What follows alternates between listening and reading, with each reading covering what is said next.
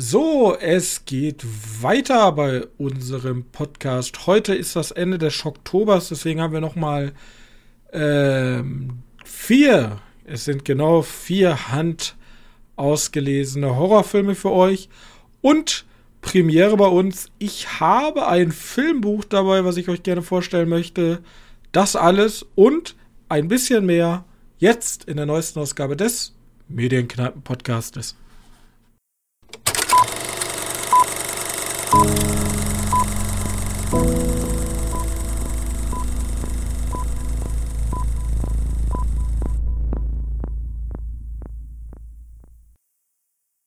und herzlich willkommen zur 157. Ausgabe unseres kleinen Filmpodcastes.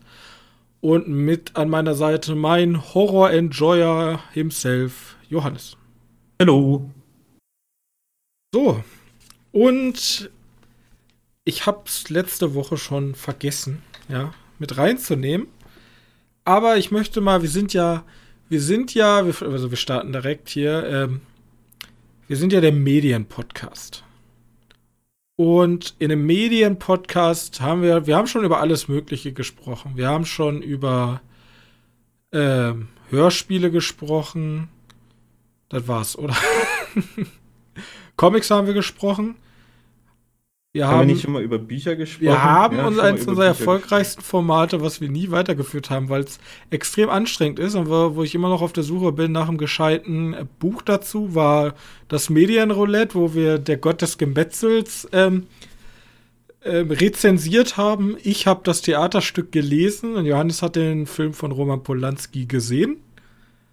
Ähm, und in dieser Tradition habe ich vom äh, Conbook Verlag tatsächlich ein Filmbuch zugeschickt bekommen als ähm, Rezensionsobjekt. Und ich finde ganz interessant, dass ich immer Film und Bücher relativ getrennt betrachtet habe, bis jetzt zumindestens, Weil immer wenn ich Bücher gelesen habe, war es meistens so allgemeine Unterhaltungsliteratur, würde ich es mal sagen. So ein bisschen Fantasy, ein paar Krimis etc. Und Filme, halt Film. Aber ich habe zum Beispiel nie Bücher über Film gelesen, viel. Ich weiß gar nicht, du hattest da schon Berührungspunkte, oder? Das heißt, ich habe die, ich habe ein, ein Buch gelesen von, von Blake Snyder, das dieses Rettet die Katz da geht es um Drehbuchschreiben. Genau. Oder die, die heiligen Schrift des Hollywood-Drehbuch, der Drehbuchautoren, irgendwie sowas. Äh, beweihräuchert sich selbst ständig in dem Buch, was ein bisschen nervt, aber der hat da schon einen Punkt. Aber ja, kann man sich mal anschauen. Ist, glaube ich, auch nicht so teuer, das Buch. Ist auch gut ich, übersetzt. Und ich habe ich hab eine Rezension, ich kann äh, eine Rezension. Ich habe das Buch bekommen, Szene für Szene die Welt entdecken von äh, Andrea David. Die ist nämlich ähm, laut Cover die bekannteste Filmtouristin äh, bekannteste Filmtouristin und im Grunde ist es ein Buch über Drehlocations, denn äh, wir verfolgen mit Andrea David verschiedenste Orte aus Filmen in echt. Und als Beispiel, um euch das mal vorzustellen, es ist ein sehr schön illustriert, das macht natürlich Sinn, wenn man von den jeweiligen Orten spricht. Ähm, sehr, äh, ein Buch mit sehr vielen Bildern. Und als Beispiel habe ich immer rausgen, ähm, rausgenommen, äh, wie Milliardäre wohnen in Ex Machina. Und wir kennen ja Ex Machina das ist ja dieses, dieses super. Ich, ich kenne mich mit Architektur nicht aus, aber die moderne Architektur ist ja immer sehr viel Beton, Stahl und Glas. Und sehr scharfe Kanten. Also sehr, wie sagt man, sehr. Sieht halt dieser moderne Architekturstil, wir kennen es alle. Und ja, ja. das Hotel gibt, also es ist ein Hotel, das gibt es tatsächlich, das ist das Juvet Hotel oder Juvet Hotel. Ich würde es aber, das in Norwegen liegt, glaube ich, eher Juvet aussprechen. Das Juvet Hotel. Und in dem Buch hat man dann halt zu den verschiedensten Filmlocations. Da wird einmal kurz sozusagen der Film beschrieben und die Drehlocations, wo es gespielt wurde. Und dann wird immer sehr interessant ähm, Bilder gezeigt aus dem Film, die die Autorin sozusagen in der Hand hält, also sozusagen so ein Frame aus dem Film und wird dann hält sie in der Hand und wird drüber gelegt auf ein echtes Bild aus der Location. Also wo sozusagen der Shot gedreht wurde. Und Muss ich mal googeln. Da gibt's, gibt's Bilder so auch auf Ja, Google. ganz genau, ganz genau. Und ich kann, ich stelle wahrscheinlich auch mal als äh, Beispiel ähm, so ein Beispiel-Snippet unter die, unter die Podcast-Folge. Und dann haben wir dazu noch ähm, Informationen zu dem eigentlichen Hotel und dem Drehtag und nochmal ähm, verschiedenste, fand ich ganz interessant, äh, interessant weitere Film, ähm, Filmtourismus-Tipps ähm, ist zum Beispiel in Myresanden. Ähm, der Strand ist der gleiche, der in Dune vorkommt. Also, hm. wo, ja, okay. ich weiß gar nicht mehr, wie ist er nochmal? Timothy Chalamet alias. Ich weiß den Vornamen nicht, ich weiß bloß Atreides. Das wäre, das war irgendwas Normales, oder? Wir von ihm? Ja, ist auch egal. Paul, Paul Atreides? Paul? Ja, passt, glaube ich. Ich glaube. Und auf jeden Fall da, wo er so, so wo, wo, wo sie so aufbrechen zu, zum Wüstenplaneten und er dann so am Wasser entlang läuft, so ein letztes Mal. Und wir haben halt hier, wie gesagt, so die verschiedensten, ähm, ganz viel aus Norwegen dann. Deswegen große Empfehlung, ähm, da ist halt alles drin. Ob die Vögel, Zwinker, Zwinker, kommen wir vielleicht später nochmal in die Richtung. Ähm, Jurassic Park, Forrest Gump, Planet der Affen, Inglourious Busters, Brügge sehen und sterben. Spoiler Alert, spielt in Brügge. Und ähm, ist dann so unterteilt in USA, Europa, weltweit, Kanada etc. Deswegen eine große, große Empfehlung. Über, äh, weit über 200 Seiten äh, Lesegenuss. Wer sich also dafür interessiert, mal ein bisschen mehr Hintergrundinformationen über die eigentlichen Drehlocations, wo diese wahnwitzigen Bilder tatsächlich entstehen. Ähm, wer sich dafür mal interessiert, kann sich gerne mal das Buch Szene für Szene, die Welt entdecken, angucken. Und ich finde es vor allem interessant, jetzt mal abseits von dem Buch, weil das ja sozusagen auch eine Liebeserklärung an den Dreh vor Ort ist. Weil wir haben ja jetzt vor allem in der letzten, in den letzten eineinhalb Jahren, würde ich sagen, wo dieses Stage-Lighting von Disney da aufgekommen ist mit ihrer LED-Wand. Da ist ja immer der Vorteil, du hast alles vor Ort und es ist halt ein bisschen umweltverträglicher, weil du musst halt nicht mit einer ganzen Filmcrew nach Norwegen fliegen. Der Nachteil ist natürlich, man sieht's. Also ein Ex Machina mit der Location fühlt sich viel, viel plastischer an als beispielsweise ein, ein wie heißt äh, ein Mandalorian. Andersrum. Mandalorian fühlt sich viel plastischer an als. Ja, viel Plastik, ganz genau. Und wir haben es ja jetzt gesehen, da wollte ich ja eigentlich ganz kurz drüber äh, noch reden. Haben wir, haben wir das letzte Mal gemacht? Ähm, jetzt, ich habe, ich weiß gar nicht, ist jetzt äh, hier, wie heißt das? Ähm, Andor? Ist das vorbei schon? Nee, zwei nee. Folgen. Zwei Folgen noch, wollte ich gerade sagen. Da kommt die Rezension noch, aber ein Andor hat wieder viel mehr vor Ort gedreht und fühlt sich so, so unfassbar viel besser an als, der, als die anderen Star Wars-Serien. Also jetzt ab mal davon abgesehen, dass sie, wir werden in der Review dazu kommen, meiner Meinung nach auch viel, viel besser ist als der ganze andere Star Wars-Shit. Aber auch vom Look her sieht sie so viel besser aus. Es ist so ein riesiger Unterschied zwischen dieser komischen LED-Greenscreen-Technologie.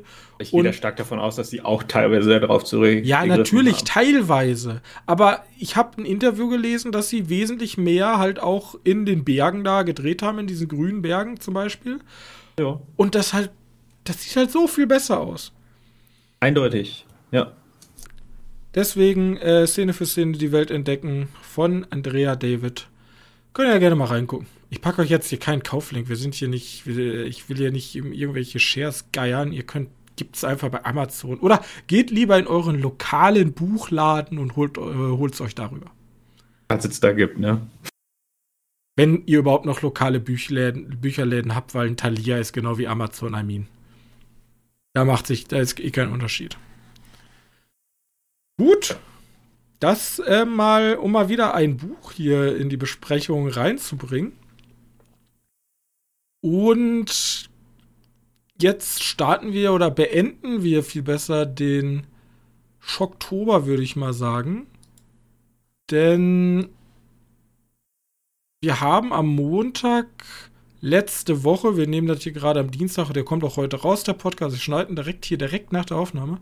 Aber jetzt nehmen wir gerade hier am Feiertag auf. Letzte Woche Montag haben wir Halloween Ends gesehen. Der vermeintlich letzte Halloween-Teil. Aber der, der zumindest letzte Halloween-Teil dieser Trilogie. Der aktuellen Trilogie, genau. Ja. Johannes, oh. was, ist, was, was ist denn passiert? Halloween? In, in Halloween Ends? Ja, weiß ich auch nicht so genau. Also, ja, ich möchte nicht sagen, dass Michael Myers zurückkommt, weil ja, irgendwie wohl, aber auch nicht. Ist alles weird. Es ist so ein bisschen. Also, wir haben die Kills aus dem Halloween. Also muss man Halloween noch irgendwie erklären. Da ist Michael Myers und der killt Leute. Und das Problem hierbei ist jetzt, dass Michael Myers nicht äh, im Großteil des Films nicht der Killer ist. Richtig, also und, ja. Michael Myers verabschiedet sich erstmal die erste Hälfte des Films. Also, vor allem, es ist äh, House of Dragons typisch. Nein, also auf jeden Fall, wir haben einen sehr großen Zeitsprung. Der Film startet und uns Jahre, wird ne? gesagt, ne? wir, es, es sind vier Jahre vergangen seit der Nacht, in der Michael Myers ungefähr 100 Leute da ermordet hat in der Stadt. Und Michael Myers ist anscheinend verschwunden. Und alle sind so ein bisschen drüber weg. Ja, warte. Eigentlich ist niemand drüber weg. Nur unsere, unsere, wie heißt der, Laurie Stroke ist, ja. Stroke ist drüber weg, die, die vor dem, vor dem, vor der Trilogie noch komplett zum Maniac wurde, da ewig lang drauf vorbereitet hat und jetzt auf einmal ist sie so, ja gut, der zweite Halloween ist over.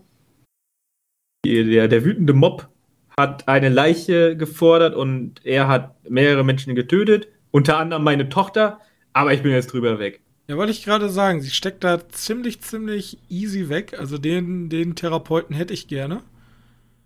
Denn, also wirklich, ihre Tochter ist tot, er ist einfach verschwunden. Ich meine, Halloween Begins startet ja damit, oder heißt der Halloween Begins oder nur Halloween? Weiß ich gar nicht. Ähm, Weiß ich gar nicht. Der startet tatsächlich ja damit, dass er eingesperrt ist in einer sicheren Anstalt und sie sich seit 20 oder 30 Jahren auf den Kampf gegen ihn vorbereitet. So. Und jetzt, ihre Tochter ist tot, er ist verschwunden. Keiner weiß, wo er ist. Es ist keine Leiche gefunden worden. Und sie, ja, man muss ja auch weiterleben, ne? Man muss auch, man muss auch mal loslassen können. Ist ein bisschen ambivalent, glaube ich, für den Charakter einfach. Ich habe ja. nachgeschaut, der Halloween-Teil von 2018 heißt halt literally einfach nur Halloween. Ja, okay, nur Halloween, okay. Ja, und die erste Hälfte verbringen wir mit einem neuen Charakter, der ähm, von Rowan Campbell gespielt und der ist, der hat, der hat, also ich will gar nicht sagen, was am Anfang passiert. Auf jeden Fall, der, der hat Dreck am Stecken nicht, aber der wird für, für ein, eine Sache verurteilt, für die er vielleicht gar nicht direkt schuldig ist. Und der wird halt immer tiefer da reingezogen. So die Vergangenheit holt ihn halt immer und immer wieder ein.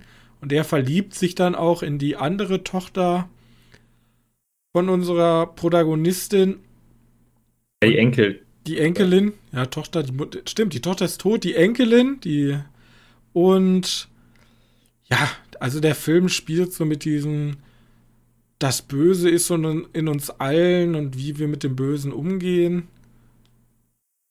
Also mich hat eigentlich nur extrem gestört, dass auf diese Mob-Thematik im Vorgänger gar nicht mehr drauf eingegangen sind. Ja, so als wenn es vanished wäre. Vor allem, was da, da passiert ist. Ja, da bringt dann eine, eine Stadt gemeinsam irgendwie und also unschuldig, er war auch irgendwie Straftäter oder so, keine Ahnung, psychisch labil, den Menschen um. Und selbst in den Filmen wird nicht mehr darauf eingegangen, also in dem Film, wo es passiert, wird es nicht mehr darauf eingegangen. Und in der Fortsetzung wird auch kein Stück drauf eingegangen.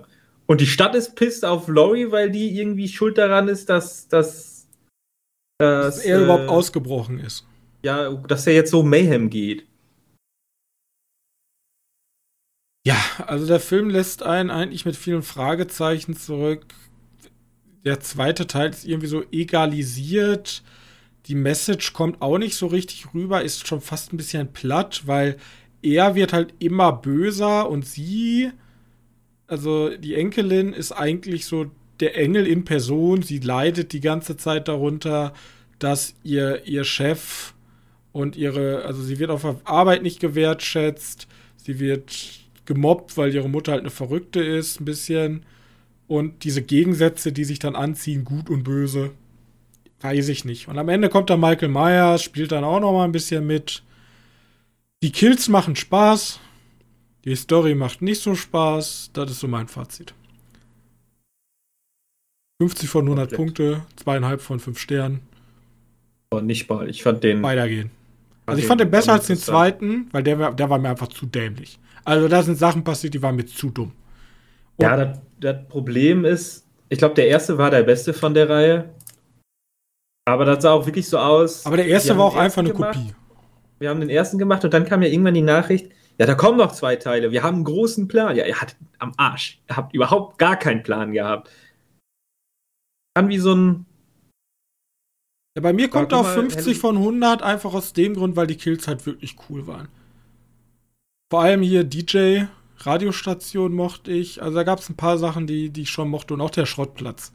Da passieren auch zwar dämliche Sachen, aber. Ja, ja, okay. Da hat es bei mir so ein bisschen aufgewertet. Ja, gut.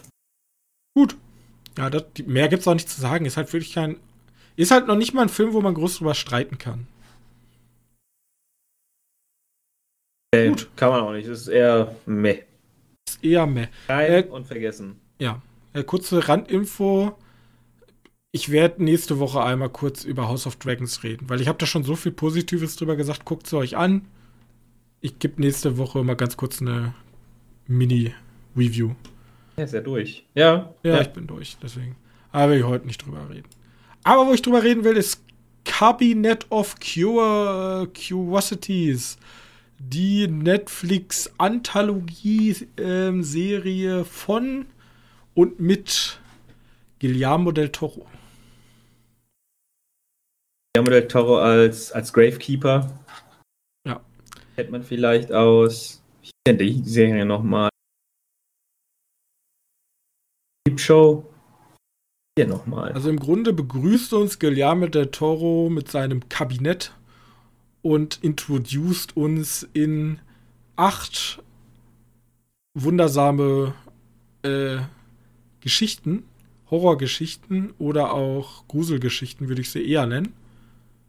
Und diese Geschichten wurden alle von unterschiedlichen Regisseuren, also ein bisschen Love, Death and Robots-like, von verschiedenen Regisseuren ähm, gemacht und basieren häufiger mal stärker, mal weniger stark auf vorhandene Kurzgeschichten der Horrorliteratur.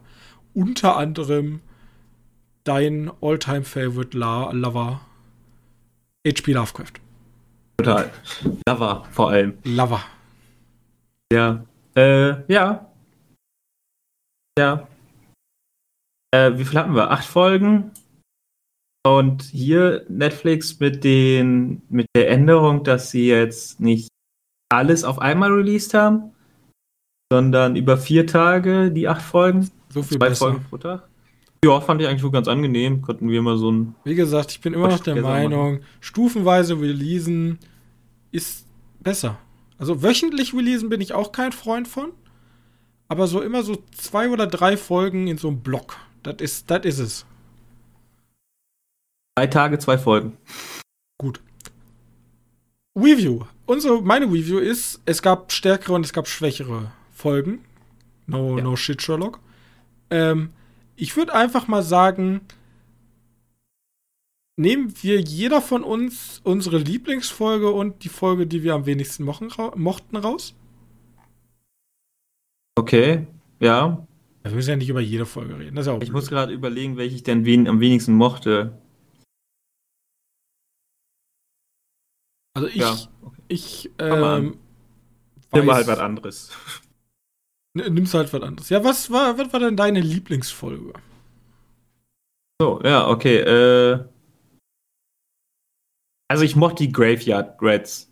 Irgendwie hat sich für mich äh, ziemlich schnell eingestellt, dass immer die zweite Folge, die am Tag released wird, die eher weniger gute Story war. Aber Graveyard jetzt war war bei dem, bei dem am ersten Tag zweite Folge gegenüber diese, diese Ratten, also eben über ein, ein Graveyard Keeper, kann man den so nennen. Einer, der halt auf den Friedhof aufpasst, äh, der aber Schulden hat und die Leichen oder die, die Verstorbenen halt um ihre Wertsachen erleichtert, indem er sie halt nach der Beerdigung halt wieder ausbuddelt und bestiehlt. Halt Zähne, Goldzähne rausziehen oder Silberschmuck. Falls er Ein Silber ist. Leichenfledderer. Typischer. Ja, genau. Genau. Ähm, das Problem ist, er hat nämlich jetzt, also er hat ein kleines Problem. Die Ratten sind etwas aktiv und klauen, beklauen ihn. Also beklauen sozusagen die Leichen relativ schnell schon.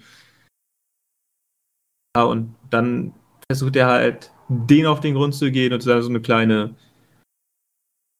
kleine, wie heißt es, Horrorgeschichte in, den, in der Unterwelt, in einem Rattenbau äh, und oder im Rabbit Hole und das geht halt immer tiefer, ne? Hatte ich ganz süß eigentlich. Hatte sehr coole Practicals, manchmal ausgetauscht wurden mit nicht so schönen CG-Effekten. Aber ja, fand ich ganz cool. Übrigens die Short Stories von Henry Cut Kuttner. Also die sind irgendwie, also ziemlich viele dieser Kurzgeschichten kommen aus einer ganz, ganz schön alten Zeit. Deswegen, äh, deswegen haben wir auch zweimal Lovecraft da drin. Ja, ich glaube, nur die. Nur Pigments, die. Model und Dreams in the Witch House. Ja, nee, ich meine, nein, ich meine, nur die erste und die letzte sind selbst von Guillermo del Toro geschrieben. Richtig. Und die letzte hat aber nicht selber inszeniert, bloß die erste. Die erste hatte auch nur mit, oder? Da war auch noch jemand bei. Ja, die hat ko- zusammen, glaube ich. So, ja, gewritten. Also directed war, glaube ich, hat er nie gemacht. Da hat er immer sich Leute. Übrigens auch noch eine Doch, Besonderheit, oder? dass, Nee. der, dass der Ach, die war von bekannt- Guillermo Navarro. Ist das sein Sohn oder so? Äh, Nee, aber mit denen hat er, glaube ich, schon häufiger zusammengearbeitet. Ähm, wichtig zu wissen, dass der Okay. auch ziemlich mit ziemlich bekannten Namen schon gear- zusammen. Dämlich. Arbeitet. Wieso sollte jemand, der den gleichen Vornamen hat, sein Sohn sein? der, heißt auch Guillermo. Ist das sein Sohn? Ja, kann ja sein. Zum Beispiel David Pryor war dabei, der hat die Autopsie gemacht. Der ist, also, der ist mit The Empty Man mir zumindest bekannt geworden. Ich glaube, davor hat er auch nicht viel mehr gemacht. Es gibt auch hier die Regisseurin von A Girl Walks Home Alone at Night. Äh, das ist die, die die Folge danach gemacht hat. Mhm. Ähm, ja, also das war schon schön. Also meine, mein Highlight war Graveyard Rats. Mein Highlight war die siebte Folge The Viewing. Die, Ja, die liegt hat aber tatsächlich ganz dicht auf mit deiner Graveyard Rats. Ähm, weil The Viewing war weniger ein direkter Horror, sondern eher ein philosophischer Austausch. Und da springen halt ganz viele Leute sehr schnell ab. Weil man kann auch sagen, da wird sehr viel Bullshit geredet, weil jeder schwadroniert. Also im Grunde werden unsere Protagonisten werden zu einem geheimen Treffen eines sehr reichen Mannes eingeladen und sitzen dann an so einem Rundumtisch zusammen, konsumieren Drogen und Getränke und reden über ihre Weltanschauungen. Und das spitzt sich dann immer weiter zu. Und dieser, dieser äh, Milliardär oder er ist nicht, glaube ich, wird noch nicht mal, man weiß nicht, wie reich er ist, aber er ist, er ist unfassbar reich, dass er sich eigene Musik komponieren lässt für seine Gebäude. Und generell so sehr, er ist so der, dieser, dieser Typ, der sagt so, ich, ich meine, meine Aktionen, die ich durchführe, gehen, gehen über das menschliche Verständnis raus. Und er hat sich dann so verschiedene Experten ihres Faches. Es gibt so einen, es gibt einen Bestseller-Autoren, eine anerkannte Wissenschaftlerin, einen Wahrsager. Ja, und, ein paar komische Leute. Und einen weltbekannten Musiker. Und dann geht's so, wie entsteht gute Musik? Was ist dahinter? Ist das Glück? Ist das Hervorsehung? Und am Ende nimmt es dann noch so einen Twist, den ich nicht unbedingt vorwegnehmen will und muss dann geht es schon in, eine, in so eine gottartige Richtung. So. Und alles, alles ist sehr, sehr 80er Jahre, überall liegt so ein weicher Farbfilter drauf, die Lichter Achso, das, das ist äh, gängig. Hast du Mandy mal gesehen? Weil da macht er, hat er die gleiche. Das sieht ziemlich gleich aus. Der wäre jetzt ja relativ. Mandy habe ich nicht gesehen, Mandy aber es hat mich schon an Carpenter Brut und so erinnert, dieses verwischende, verwischende Lichter, weißt du, also ja, ja. von bewegenden Objekten. Also man, man sieht diesen, den Style kennt man und da arbeitet der Film halt extrem mit, auch alles extrem hell, aber so, so ent, leicht entsättigte Farben. Sehr cool. Deswegen, das hat mir sehr, sehr gut als Eye Candy gefallen. Und man muss sich halt damit arrangieren, dieses Le Leben über Lebensweisheiten so. Man kann auch sagen, ist alles Bullshit, so wenn man da gar nicht drauf steht. Aber mir hat der so gut gefallen.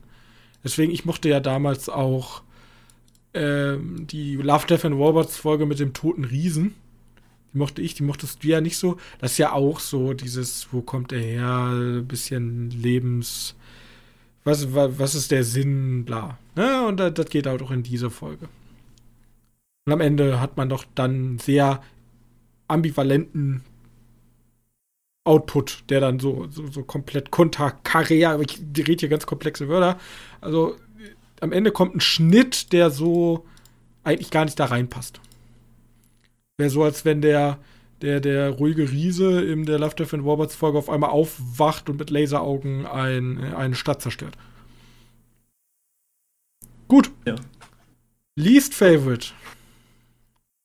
Also Least Favorite heißt nicht, ist absolute Rotze, aber hat mir halt am wenigsten gefallen. Johannes, du hast den Vortritt. Dann kann ich nämlich sagen, ich nehme was anderes. Okay, ähm. Least Favorite. Also ich glaube, ich mochte äh, Träume im Hexenhaus am wenigsten. Da hat man sich eine Lovecraft-Geschichte ausgesucht, die schon nicht so sonderlich interessant ist. Äh, also die ist halt komplett Standard-Horrorgeschichte. Vielleicht zu der Zeit war die krass. Ähm, ich fand die nie so gut. Es gibt in der Geschichte wiederum Anlehnung an größere, an ältere Götter, an größeren Horror. Der ist aber hier für die Geschichte nicht wichtig. Für die Geschichte geht es nur um die Beziehung von den beiden Zwillingen und dass man irgendwie eine Connection mit der Totenwelt äh, also die Welt der Leben und die Welt der Toten sind verbunden und man kann da irgendwie über, zumindest mal kurz vorbeischauen. Ja, ziemlich gleich, aber in, im, im Buch, das ist ja mein Problem, ist, dass ich da das Buch kenne oder die, die Kurzgeschichte kenne. Die Kurzgeschichte ist halt so episch, so groß, so fantastisch. Da passiert so viel Blödsinn und hier ist halt immer nur so, ja, wir sind in diesem komischen Wald. Der sieht nicht ja. schlecht aus, aber ich habe mir jedes Mal gedacht bei dem Wald, ja gut, wir haben ja ein Set, das wurde einmal eingerichtet und jetzt filmen wir von vier verschiedenen Seiten ein paar Mal. So sah, der, so der Wald für mich aus. Und äh, ja, weil das war einfach nicht meins. Aber das ist natürlich auch auf einer hohen Ebene, ne? Weil irgendwie fand ich die ganze Serie bis, bis dato echt Highlight des Jahres. Und davon möchte ich gerne eine zweite Staffel, die, die weitere Kurzgeschichten aus der Zeit oder so weitere Kurzgeschichten so beinhaltet.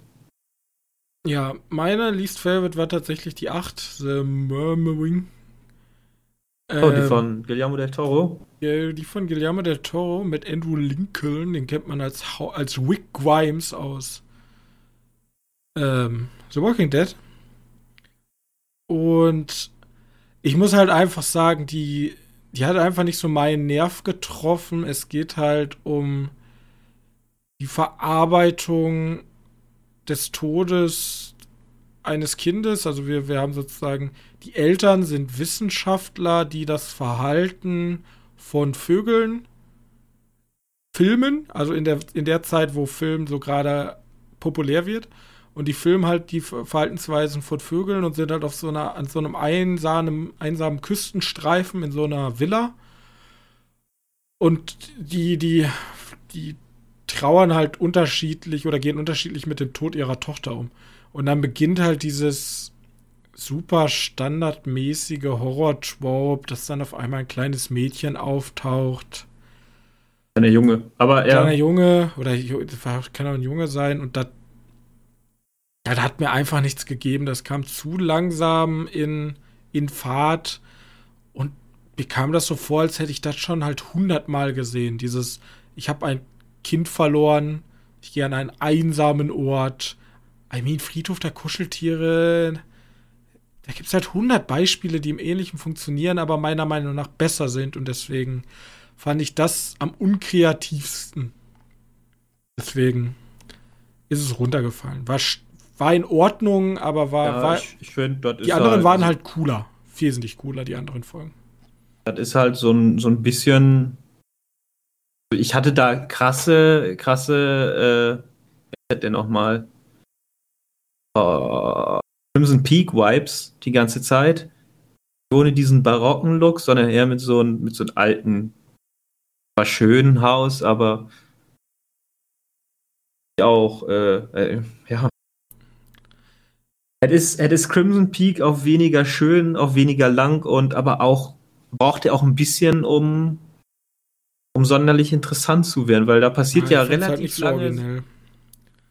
relativ lange ist halt nur eine, eine Geistergeschichte. Eine ich finde es relativ interessant, wie das, also das, die Tonalität in der Serie ist, weil wir fangen, also mir kommt es so vor, als wenn zum Start der Horrorfaktor wesentlich oben startet und wir uns dann langsam immer weiter runterarbeiten, jetzt vom reinen Horrorfaktor, e-, eher in so Philosophie und so tiefere Themen. Weißt du, ja, gegen Ende genau. haben wir dann so, was ist das Leben und was ist Glück und wie entsteht Kunst und bla oder äh, Trennung, äh, Verlust, Angst ähm, und Abschied nehmen von, von Kindern. Und am Anfang haben wir halt einen Typ, der ein Oja-Board findet und Dämon irgendwo gebannt ist. So, das ist so, irgendwie am Anfang ist so relativ. Ja, die Folge mochte ich aber sehr gerne. Ja, ja, das soll doch kein Negativ sein. Aber diese Horror, Horror und dann gehen wir zu eher so einem philosophischen Horror runter. So, das hat so, so eine eigene, so eine eigene Kurve, die so nach unten sinkt in so eine Art, ganz andere, so ein ganz anderes Horror-Genre als am Anfang ist. Mhm. Also, ich würde der Serie attestieren, dass sie etwas unausgewogen ist. Ich glaube, ich hätte die Folgen etwas anders an etwas anders arrangiert. Weil 7 und 8 waren schon eher, also ich hätte vielleicht die, die Autopsie als achte Folge genommen oder so. Uh, da fällt mir gerade was ein. Ich habe noch eine Serie geschaut, aber die bringe ich nächste Woche rein, weil die thematisch nicht reinpasst. Okay. Auf. Aber Johannes. Ja. Hast du denn Lust mit mir eine Runde Buddies, Buddies, Buddies zu spielen? Äh, wie gesagt, ja, schon, schon darüber gesagt, das können wir nicht machen, dafür ist unser Haus zu langweilig. Dafür sind wir zu arm. Wir, wir sind nämlich die Armen. Armen, ja. Die Armen. Ja, äh, Buddies, Buddies, Buddies. Ein neuer Film von A24. Director ist Halina Reichen. Okay. Ähm, die kennen wir unter anderem. Ich kenne sie nicht. Also tut mir leid. Ich habe die Filme von ihr noch nicht gesehen, was sie sonst gemacht hat.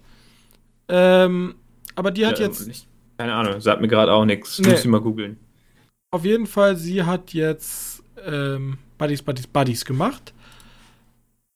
Und das ist ein Film über neureiche Jugend, junge Menschen, die während eines Hurricanes gefangen sind in einer, in einer Villa. Und dort passiert ein Mord. Und jetzt ist die Frage, wer hat diesen Mord verübt? Ist das einer von uns gewesen oder vielleicht eine Person, die, ähm, die wir vorher noch gar nicht kannten? Und dadurch entbrennt dann sozusagen so eine typische Hysterie in dieser, in dieser Villa. Ja. Und typische Whodunit-Tropes draußen Sturm, man kann nicht raus. Das Auto, das Auto springt nicht an.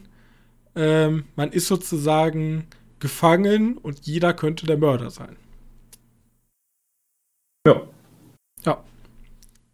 Ja, würde ich auch nicht sagen. Ich keinen Bock zu spoilern dabei, weil den. Nee, das ist beim Whodunit ziemlich dämlich, wenn wir das machen würden. das wäre das wär fatal. Ähm, wir haben Peter Davidson. Davidson, oder? Heißt ja wirklich Peter? Ich kenne ihn nur als Pete. Pete. Scheiße, ich habe das letzte Mal schon gesagt. Egal. Pete Davidson. Und der spielt. Ich mag, ich mag ihn mit, ich mag ihn immer mehr. Ich habe King of Staten Island habe ich ja gesehen. Ich hatte ja vorher von ihm noch nicht so viele Filme gesehen. Der war ja Ich in kenn- Suicide ich- Squad. Ja, okay. Ich kenne den halt nur über die Saturday Night Live Spots. Ja, Da ist er immer, da spielt er immer den, den dummen Netten. Der, der, oder dummen Kifferboy. Also, äh, das, was er jetzt auch die ganze Zeit spielt. Äh, Er spielt halt immer den, den Kifferboy. Je, Ja. Also wirklich, in allem, was ich bis jetzt von ihm gesehen habe, spielt er den Kifferboy. wahrscheinlich, ich weiß, weiß nicht. Bis jetzt habe ich auch noch nichts anderes von denen gesehen. Und Selbst in Suicide Squad hat er den Kifferboy gespielt. ja, und auf jeden Fall, ähm, Buddies, Buddies, Buddies ist halt wirklich so eine richtige Abrechnung mit diesen Rich Kids, ja, die sehr, also hier werden halt sämtliche Klischees bedient. Ja, wenn ich mal eine Beispiel rausnehme, dass ich dann, dann diskutieren die und dann findet die eine heraus, dass sie den Podcast gar nicht mag. Und dann erklärt sie halt, wie unfassbar anstrengend es ist, einen Podcast zu machen. Der Podcast ist ja eh das Meme geworden. Hallo, wir sind auch ein Podcast. Ähm, und dass das so anstrengend ist, weil man muss ja auch Google-Termine einstellen und dann muss man sich ja ein Thema überlegen. Und diese ganzen, Leute zusammenkriegen, ja, schwierig. Alles schwierig. alles, alles ist halt schwer für sie, obwohl sie halt einfach reich sind und einfach keine Probleme haben. Ähm, man kann natürlich auch ein bisschen toxisch daran gehen und sagen, es könnte auch von jemandem sein, der diese typische Mentalität geht erstmal richtig arbeiten, ne? Wird halt hier voll bedient. Und man hat auch relativ wenig Mitleid mit den Personen, weil die sind schon wirklich ätzend, alle. Also die haben alle schon irgendwelche Macken, wo du dir sagst, also zumindest für mich, wo ich mir wirklich denke, so, Das sagen wir so. so. Solange die nicht ätzend sind, überleben die. Kannst dir vorstellen. ja, aber sobald die ätzend werden, dann kommt auch meistens, meistens der, so jetzt reicht's, ne? Ja. Und dabei hat er einen sehr coolen Style. Die Schauspieler machen das alle wirklich top. Ich hatte eine sehr gute Zeit mit dem Film. Mir hat er richtig Spaß gemacht. Dieser Whodunit, man, man, man rätselt tatsächlich die ganze Zeit mit. Ich, äh, zumindest ich. Es gibt so Whodunits, die, die werfen mich relativ schnell raus, weil ich dann genau weiß, es ist eine Person, die, von der, die, wie gesagt, die nie introduced wurde. Es ist einfach, keine Ahnung, die Tante, die einfach random am Ende dazukommt. Aber hier rätselt man schon mit, wer könnte es denn sein? Und dieses Buddies, Buddies, Buddies, dieses Spiel, was so ähnlich ist wie Among Us oder, ne, also, wer ist der Mörder? Ähm, Ja, stark Among Us Vibes, ja, genau, dass das hier halt so auf die Spitze getrieben wird. Jetzt stirbt halt echt wer und wer ist der Mörder. Genau. Deswegen hat mir sehr Ja, gut gefallen. Ja. Das, dieses Buddies, Buddies, Buddies-Spiel funktioniert ja genauso. Naja, Buddies, Buddies, Buddies funktioniert so, das Licht geht aus. Das Licht geht aus, einer ist der Mörder, der vorher per Losverfahren dazu dingst. Und wenn man eine andere Person am Rücken dann berührt, muss sie tot spielen. Wenn sie in irgendwer diese Person halt findet, ruft man laut Buddies, Buddies, Buddies, kommen alle zusammen und dann wird diskutiert, wer könnte der Mörder sein. Ja. Gut, ja, also Film hat mir sehr gut gefallen. Guckt ihn euch auf jeden Fall an. Ich glaube, der wird in Deutschland nicht die großen ähm, Einspielergebnisse einfahren. Auch wenn der Trailer ziemlich häufig läuft, ist das, glaube ich, ein Film, der vor allem hier auf dem Land, wir waren alleine im Kino. Auf dem Land alleine im Kino. Wir waren alleine auf dem Land im Kino, ja. Äh, ich glaube, der kommt, das ist hier, Deutschland ist, glaube ich, die falsche Zielgruppe. Kann man das überhaupt für, generell für einen ganzen Film sagen? Ich glaube, der kommt in der Stadt wahrscheinlich eher an. Punkt. Das ist eigentlich der perfekte Party-Halloween-Film. Ja, den würde ich ähm, Leuten empfehlen, nicht Halloween. Ja. Und ja, das Problem ist jetzt, dass er da größere, dass er gerade, gerade relativ gute Konkurrenz oder starke Konkurrenz im Kino laufen hat. Mit Black Panther. Du hast Black Panther, du hast Smile, der halt wirklich gerade alles wegrasiert. Ja, stimmt, Smile lief ja auch noch. Äh, One Piece ja. übrigens, kurze Info, ist enorm krass gestartet. Ist, glaube ich, der zweiterfolgreichste Anime aller Zeiten in Deutschland. Okay. Jetzt sogar Yu-Gi-Oh! überholt, wieso auch immer. Yu-Gi-Oh! war der so erfolgreich? Ja, ja, ja, die waren beide erfolgreich. Die waren richtig, also über 500.000. Das ist enorm viel für ein Anime in Deutschland. Ja, also Buddies, Buddies, Buddies. Ähm, gucken wir uns mal, äh, guckt euch an. Geht ins Kino. Außer ihr seid alt, so wie wir beide. Dann, ähm, könnt, dann könnt ihr euch natürlich auch einen Film von 1960 angucken, um euer eigentlich Johannes hatten schon gesehen, ne? Und ich wollte mein Filmwissen. Ich schon viermal gesehen. ich wollte mein Filmwissen ein bisschen aufstocken. Wenn man sich für Filme interessiert, macht man ja so. Da gibt es ja so ein paar Filme, wo man, wenn man sagt, den habe ich nicht gesehen, dann guck, gucken einen die Vorjahrtonisten an und spucken dich an und sagen, mit diesem Mann möchten wir nicht mehr in einem Raum sein.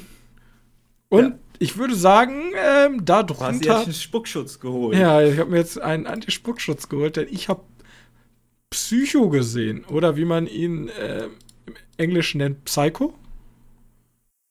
Ja, ne? Ja, der ist doch. Ja. Ja, ja? ja würde ich sagen. Kein ich sagen, English Native. Ja, kann ja sein, dass sagen. die auf einmal den auch Deutsch aussprechen. Das ist so ein typischer Film, ne? Egal. Psycho von Alfred Hitchcock. Der sagt euch vielleicht was. Ähm, und Vielleicht. ich wusste, ich natürlich, ich kannte natürlich die Duschszene. Ja, Duschszene, Mann kommt mit dem Messer, sticht sie ab, kennt jeder. Aber ich wusste tatsächlich nicht den, was passiert und warum. Also wer ist der Mörder und was ist das Ende? Und wie kommt es überhaupt alles dazu? Und wie kommt es dazu? Und wenn ihr einen Spoilercast hat, können wir heute mal spoilern. Der Film ist von 1960. Also guckt euch ja. auf jeden Fall Psycho an. Hiernach kommt das Spiel eh nur noch, sonst könnt ihr auch abschalten. Denn ich weiß gar nicht, Psycho ist ja eine Art Split. Denn der Typ hat eine, wie nennt sich das? Psycho ist eine Art Split. Ja, das ist schon traurig, wenn man das so sagt. Ne? Da beleidigt man schon viele Leute. Äh, Split ist eine Art Psycho, sagen wir es lieber so. Äh, denn der, der hat eine Persönlichkeitsstörung, eine geteilte Persönlichkeitsstörung. Denn seine, seine Mutter ist, seine Mutter und sein Vater wurden damals von ihm vergiftet und er hat die Überreste seiner Mutter bis heute da. Und in ihm leben sowohl, ich weiß gar nicht, wie heißt er nochmal? Norman? Norman. Norman, also der Junge, aber zu ihm lebt auch zur anderen Hälfte auch seine Mutter noch. Kann ich gerade den Namen im Film? Hm, ich glaube nicht. Nein, ich habe da mal einen Namen gehört, aber ich weiß nicht, ob das mit Bates Motel zusammen. Es gibt ja die Serie Bates Motel. Okay. Äh, ja, ich google mal einfach, ob die einen Namen hat. Und das Interessante ist hier halt, dass der Film da halt sehr, sehr cool mitspielt, dass man nie so weiß, okay, ist er jetzt der Mörder oder ist sie der Mörder? Weil der Mörder ist ja oh natürlich Gott. ganz klassisch immer nur so ein Schatten. Man sieht ihn nie scharf. Es ist immer, man sieht immer nur Teile und der Film arbeitet da sehr viel mit Perspektiven. Ähm, man sieht auch immer so ein Schatten oben am Dingens, aber trotzdem weiß man ja nie, wo ist gerade, wo ist gerade Norman. Ist, ist, ist, man denkt sozusagen, er ist unten im Hotel, aber vielleicht ist er auch schon wieder oben in dem Haus. Und so entwick entwickelt sich so eine ganz spannende Dynamik, dass man sich von Anfang an eigentlich fragt, okay, wer ist jetzt der Mörder? Ähm, ich habe mal kurz nachgeschaut. Also bei Bates Motel ja. heißt sie Norma Bates. Norma Bates. Norma und Norman. Das ist natürlich ja. ein geschickter, geschick, obwohl ich weiß, obwohl es, wenn es nur in Bates Motel so ist. Weiß ich nicht. Weil ich habe jetzt nur nachgeschaut, wie sie beim Bates Motel heißt. Es gibt aber auch mehrere Psychofilme, aber äh, eigentlich ist nur der relevant, weil gibt irgendwie noch eine Neuauflage, dann gibt es, ich glaube, Psycho 2 gibt es noch. Ich glaube, es gibt sogar Psycho 4. Okay. Psycho 4 The Beginning. Also, ja, ist alles nicht der Rede wert. Ist ein Horrorfilm, natürlich muss er 400 Mal aufgekocht werden. Brauchst du aber halt nicht gucken. Aber der Film ist gut gealtert. Also mir hat er trotzdem Spaß gemacht. Ab und zu quält man sich ja durch so ältere, ältere Filme schon durch, weil man will natürlich die Faszination verstehen, aber die Filme altern halt dementsprechend. Und hier war tatsächlich spannende Geschichte, auch Kameraperspektiven, die man heute eher weniger sieht. Und generell einfach auch gutes Schauspiel. Man würde es natürlich sagen, vielleicht liegt das auch wirklich an der Verrohung. Damals sagte man ja auch immer, okay, Psycho war einer der ersten Filme, der eine Toilette gezeigt hat. Weil das war damals halt so verrucht, ja, das macht man nicht. Stilles Örtchen zeigen. Oder auch sehr, sehr offen, was ähm, Hautzeigen angeht. Und heute würde man sich so denken, ja. Also auch auch der erste Kill sozusagen, die, der, die erste, der erste Mord, ist halt hart inszeniert, aber das könnten heute wahrscheinlich Sechsjährige gucken und würden mit den Achseln zucken.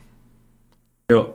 Weil das halt so unbrutal in Anführungszeichen ist.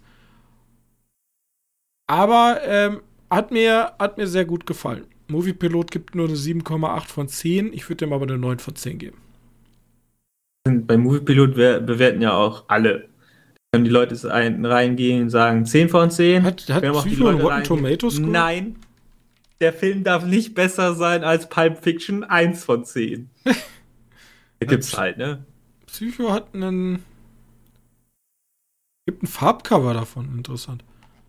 Äh, es gibt den Film auch, also Psycho 2, kannst du ja mal reingucken. Ich habe mir gerade mal geguckt, was so viel. Ja, Psycho 2 ist auch schon in Farbe.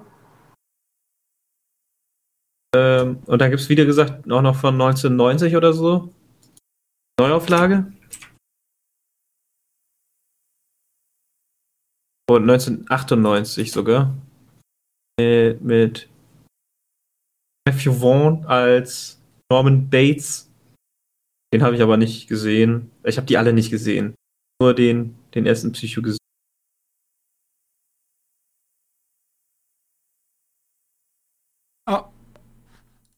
Ja, ja, sehr gut. Also. It's, it's, it's fresh. 1960, but it's still fresh. It's fresh, 96 ne? Prozent. Zwar weniger als One Piece Red. wow.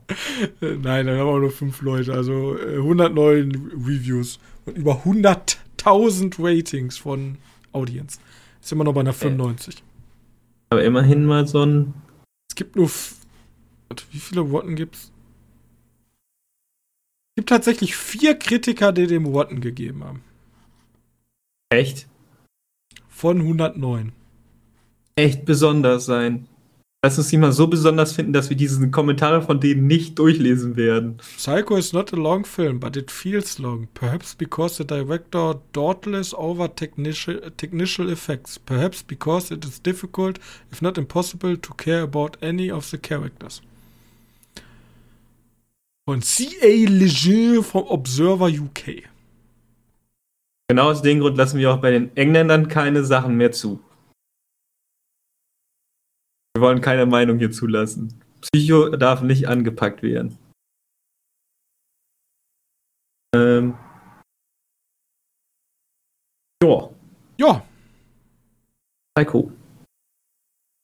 Gut. Dann Äh, sind wir, ja, dann- sind wir durch.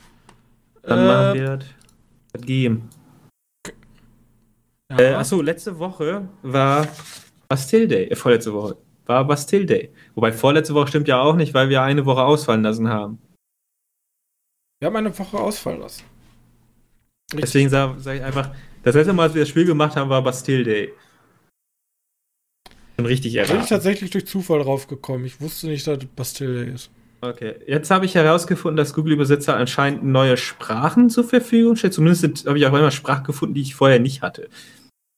Vielleicht habe ich auch einfach so viel schon im Google Übersetzer übersetzt, dass ich neue Sprachen freigeschaltet habe. Eingeschaltet habe. Man weiß ja nie so genau. Highscore geknackt, zack, neues Level. Ja, wirklich. Jetzt kann ich Sprachen wie. Ich denn gerade? Ich hatte ganz komische Sprache, die ich nie gesehen hatte. Was mir gerade auffällt, Rheingold läuft bei uns gar nicht, ne? Ist das möglich, dass das nicht läuft?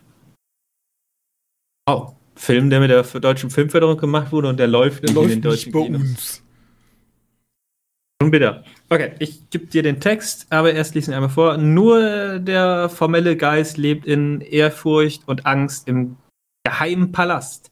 Aber die Freude endet, als des Königreiches Sohn aufstieg, das Haus zu annektieren. Mein Gott. Ja. Ähm, der übernatürliche Mieter muss ausziehen, dies will er aber verhindern. Den, What? Link, äh, den Text einmal.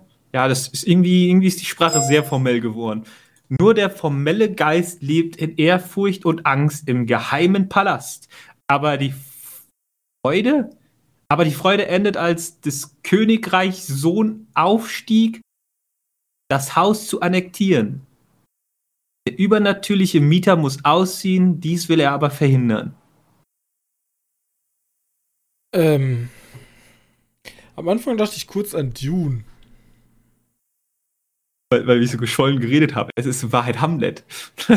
Ja, natürlich, das ist Hamlet. Der formale Geist lebt in Ehrfurcht und Angst im geheimen Palast. Aber die Freunde, die Freude endet, als, der, Kö- als des Königreiches Sohn aufstieg, das, das Haus so annektierte. Der übernatürliche Mieter muss Ich habe, glaube ich, aussehen. Ende aus, ausgelöscht. Aber egal. Will er, dies will er aber verhindern. Äh, Korrekt, Oh. das Haus zu annektieren. ist halt ein großer Film. Geht. Also warte mal, ich glaube, ich Geht. glaub, du wirst ihn gesehen haben vor etlichen Jahren. Ja, sag mir jetzt nicht irgendein Mittelalterfilm, das könnte jeder sein. Ähm, will nicht viel davon. Wenn ich so ein paar Sachen, Tipps gebe, dann kannst du da ganz schnell schon raufkommen. Ich kann mal kurz das Einspielergebnis feststellen. Ergebnis äh, in Deutschland. Einspielergebnis Deutschland. Was ist denn bes.edi? Mein Gott. Verwirrt mich nicht mit Dingen. Äh, das sind 10, 3, 8, 10 Millionen 384.491, wofür auch immer bes.edi 10 steht. Euro übrigens. Und dann steht da noch 2.013.368 BES FFA. Einspielergebnis Deutschland. Vielleicht bringt dir das was. So ein kleinerer Film. Ich weiß nicht, ob 10 Millionen in Deutschland ein. Ja, ich weiß nicht, ist ein Green Knight zum Beispiel eine 10 Millioner? Eher nicht. Okay.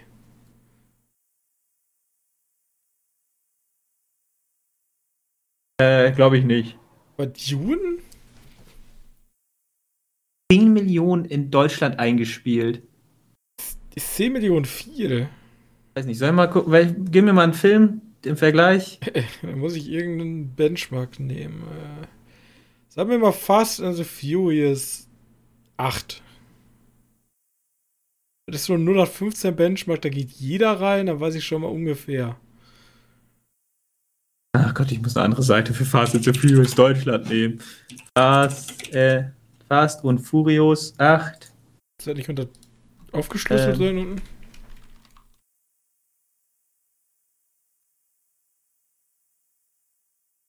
...13,6 Millionen.